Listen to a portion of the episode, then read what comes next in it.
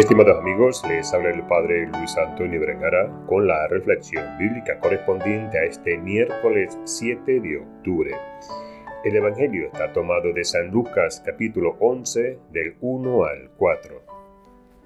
En este Evangelio escuchamos que los discípulos le piden a Jesús que les enseñe a orar. Será porque muchas veces lo vieron orando a solas con su Padre. Seguro que lo veían haciendo cosas, milagros, curaciones, pero sobre todo veían que oraba.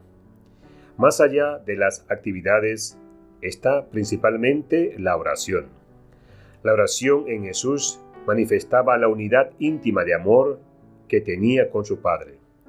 La oración hace eso, nos une íntimamente en amor con nuestro Padre Dios.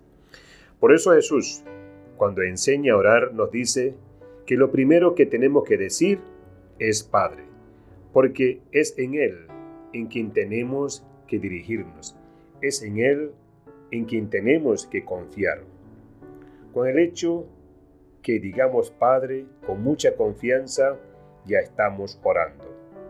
Y Jesús nos enseña a orar la oración más perfecta y más completa de todas. El Padre nuestro.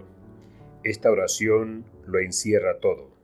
Por eso, si lo rezamos a conciencia y con corazón, ya pedimos o expresamos todo lo que necesitamos. Sería bueno que hoy nos tomemos un tiempo para rezar con tranquilidad esta oración que nos enseñó Jesús y meditemos cada palabra para poder comprender toda la riqueza que comprende esta oración, la oración más hermosa. Que hoy crezcamos en la oración.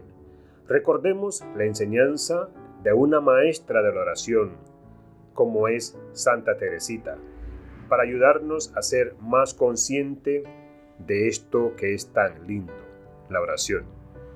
Ella decía, para mí, la oración es un impulso del corazón, una simple mirada dirigida al cielo, un grito de agradecimiento y de amor, tanto en medio del sufrimiento como en medio de la alegría. En una palabra, es algo tan grande, algo sobrenatural que me dilata el alma y me une a Jesús. Que Dios nos dé la gracia de orar bien para confiar y estar siempre más unidos a Él. Que Dios les bendiga a todos.